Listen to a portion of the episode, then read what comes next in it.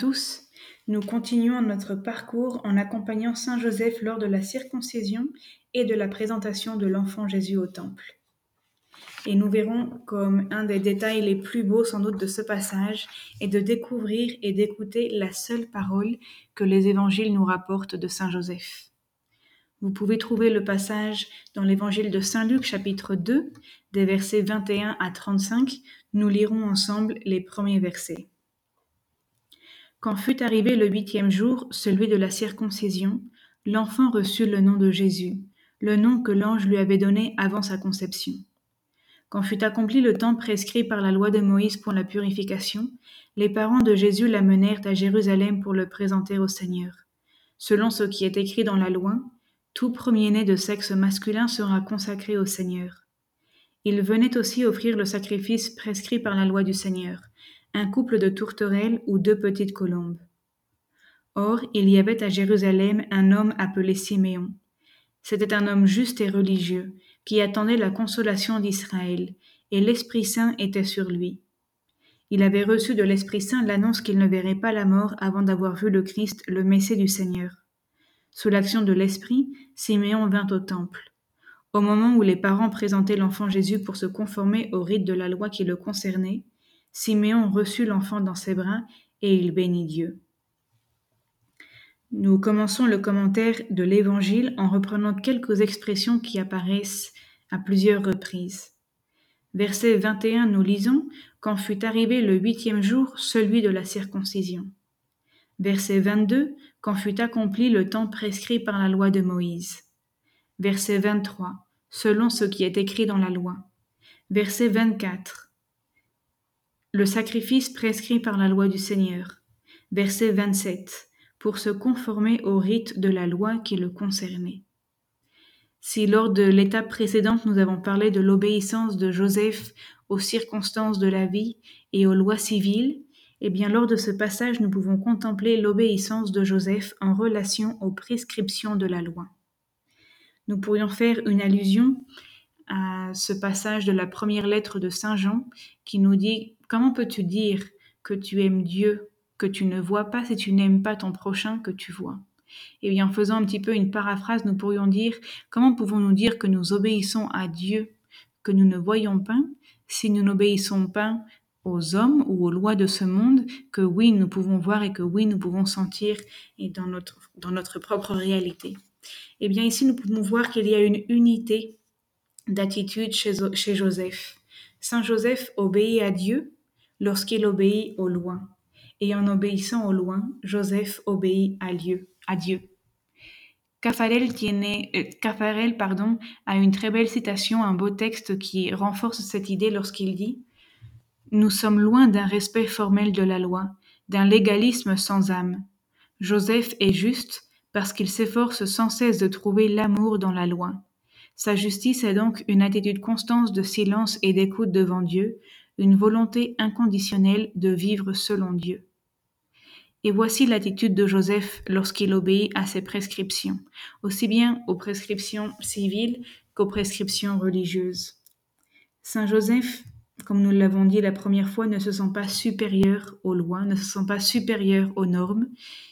Ici aussi, il aurait pu trouver des motifs ou des excuses pour se sentir libéré de ses obligations.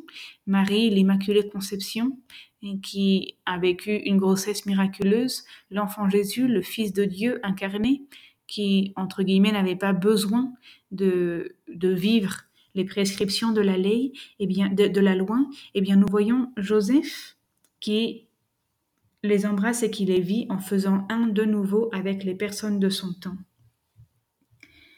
Et cette attitude est une expression de la qualité de Saint Joseph. Une qualité que Caffarel vient de nous dire en nous disant que Joseph est juste. Et je voudrais justement ici ouvrir une petite parenthèse sur ce sujet-là.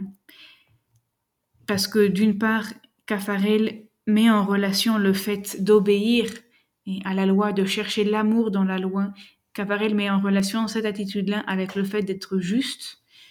Saint Joseph, lui aussi, est décrit plusieurs fois dans les évangiles comme étant le juste. Et dans l'évangile de maintenant, nous voyons que Siméon aussi est qualifié de juste. Alors que signifie ce mot Et dans le milieu de l'évangile? Pour nous, la justice, et en général, il s'agit de cette vertu, cardinale par laquelle nous devons donner à chacun ce qui lui est dû.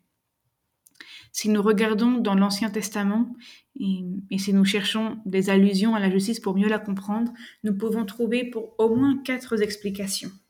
Tout d'abord, la première personne qui est juste, la personne qui est juste par excellence, c'est Dieu lui-même.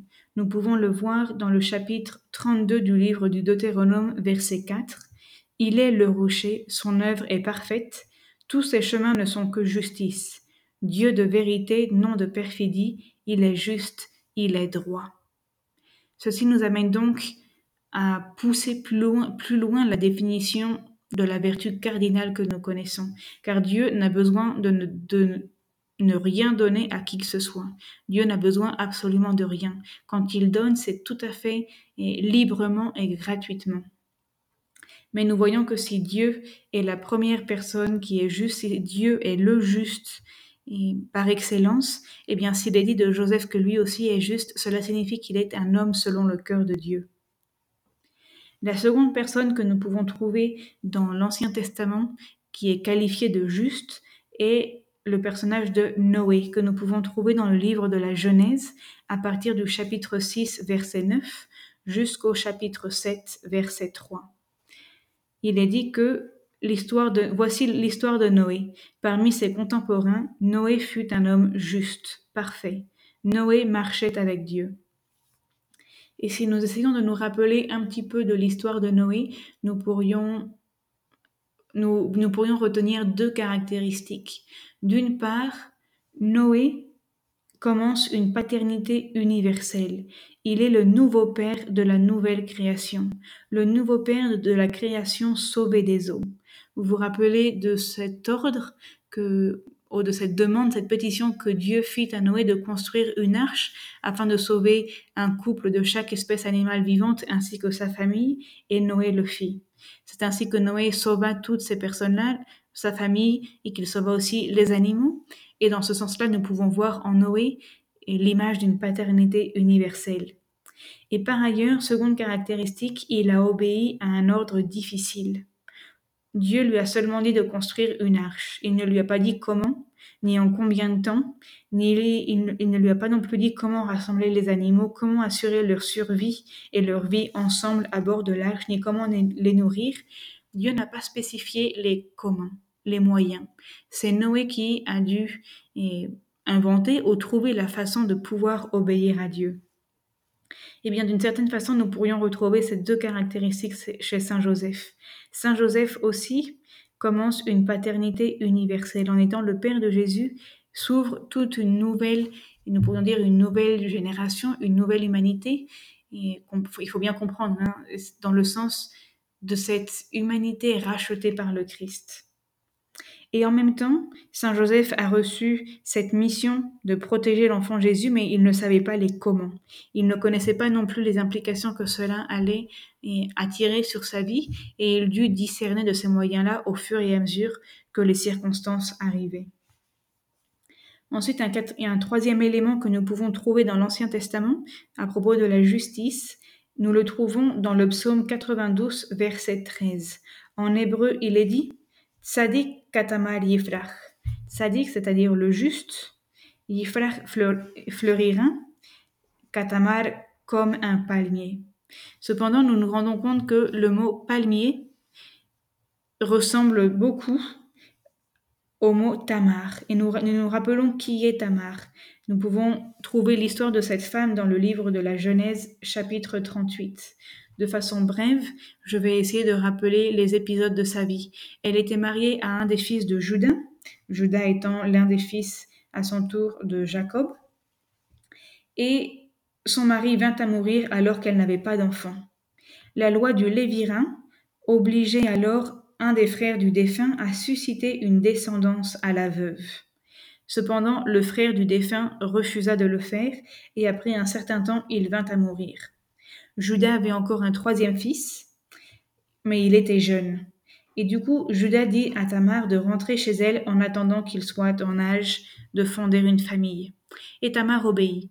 Cependant, le temps passa et rien ne changea, et Tamar se rendit bien compte que Judas n'allait pas et honorer sa parole. Du coup, elle fit un subterfuge qui peut-être pour nous est un petit peu difficile à comprendre. Elle s'habilla d'une certaine façon qu'elle ne pouvait pas être reconnue, et puis elle sortit à la rencontre de Judas sur le chemin où il allait passer, et la prenant pour une prostituée, Judas coucha avec elle. Pour la payer de ce moment, il lui laissa son bâton et son anneau, et puis il partit, en lui promettant de la payer plus tard. Et lorsque Judas voulut payer, il ne la retrouva plus.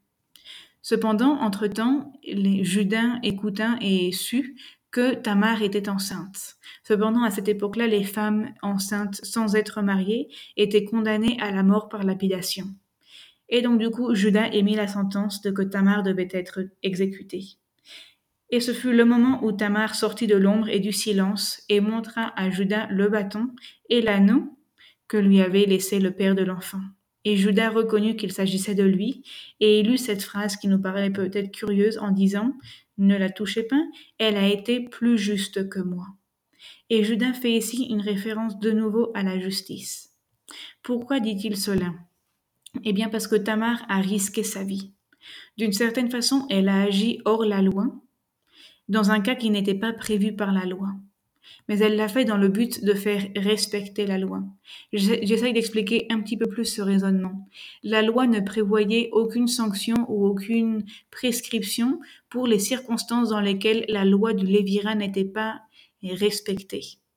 Et donc dans ce cas-là, nous pourrions dire que Tamar a été courageuse, parce qu'elle a, trouvé les moyens de faire en sorte que cette loi puisse être vécue, puisse être respectée. Et en appliquant du coup cette conclusion à, Joseph, eh bien nous pourrions voir que Joseph aussi a risqué sa vie pour protéger Marie et Jésus. Il a risqué peut-être d'une certaine façon sa réputation, mais il a aussi risqué sa vie, il a risqué son travail, toutes les fois où il a dû se déplacer et déménager d'un endroit à un autre. Enfin, la justice dans l'Ancien Testament est en étroite connexion avec deux autres vertus, qui sont la sagesse et la sainteté. Dans le livre de Ben Sirac, chapitre 15, verset 1, nous pouvons lire Ainsi agit celui qui craint le Seigneur, celui qui est maître de la loi atteindra la sagesse. Voilà, celui qui est maître de la loi, c'est-à-dire le juste, eh bien, il atteindra la sagesse. Et dans le livre même de la sagesse, chapitre 8, verset 2, en parlant de tout cela, eh bien, c'est elle que j'ai aimée et recherchée depuis ma jeunesse. J'ai cherché à la prendre pour épouse, je suis devenu l'amant de sa beauté. Donc cette personne qui cherche aimer Dieu depuis sa jeunesse en essayant de respecter et d'honorer les lois, eh bien inévitablement finit par arriver aussi à la sainteté. Donc voilà pour ce qui est de l'obéissance de Joseph, son obéissance aux prescriptions et aux lois de la et aux lois du Seigneur et de sa justice. Nous reprenons maintenant le verset qui nous disait ainsi verset 21, l'enfant reçut le nom de Jésus. Alors ici, nous pouvons voir qu'il s'agit d'une voix passive. L'enfant reçut le nom de Jésus. On, ne voit personne l'appeler comme ça directement. Nous savons que son nom a été révélé par l'ange lors de l'Annonciation. Cependant, à cette époque-là, c'était au père de famille que revenait la tâche de, de nommer son enfant le jour de la circoncision. Nous pouvons ici évoquer l'histoire de Zacharie, qui retrouva la capacité de, parler justement le jour de la circoncision de Jean, de Jean-Baptiste.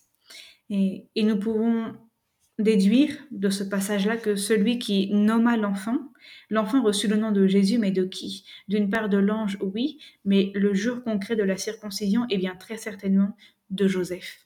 Nous venons de voir comment Joseph était un, était observé fidèlement la loi du Seigneur, eh bien il n'y a pas de raison qu'il ait ici une exception. Et du coup, si c'est Joseph qui donne son nom à Jésus, eh bien nous sommes ici devant le seul mot que Joseph ait prononcé et que les évangiles nous rapportent.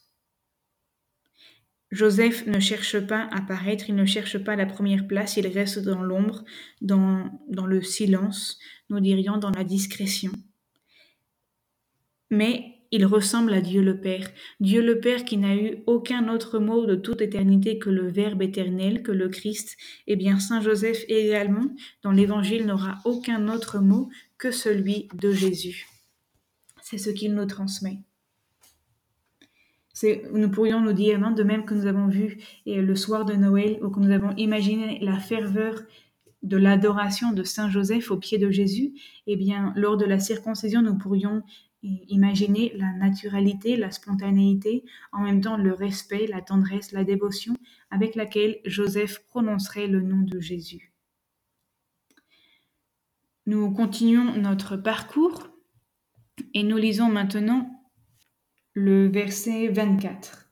Il venait aussi offrir le sacrifice prescrit par la loi du Seigneur, un couple de tourterelles ou deux petites colombes. Eh bien voilà, si nous contrastons ce texte avec deux autres passages de l'Ancien Testament, nous pouvons mieux comprendre la nature et la gradualité peut-être de l'offrande que Joseph et Marie présentent au temple. Dans le livre de Lévitique, chapitre 12, versets 1 à 8, nous voyons qu'il y a d'autres possibilités d'offrande dans le temple.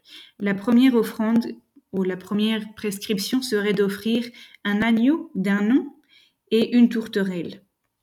Plus tard, le texte dit que si la famille n'a pas de quoi offrir un agneau, elle pourra offrir deux tourterelles. Et Lévitique chapitre 5 verset 11, dans le cas de ne, pas pouvoir non plus offrir deux tourterelles, eh bien le dixième de la mesure de la fleur de, de farine.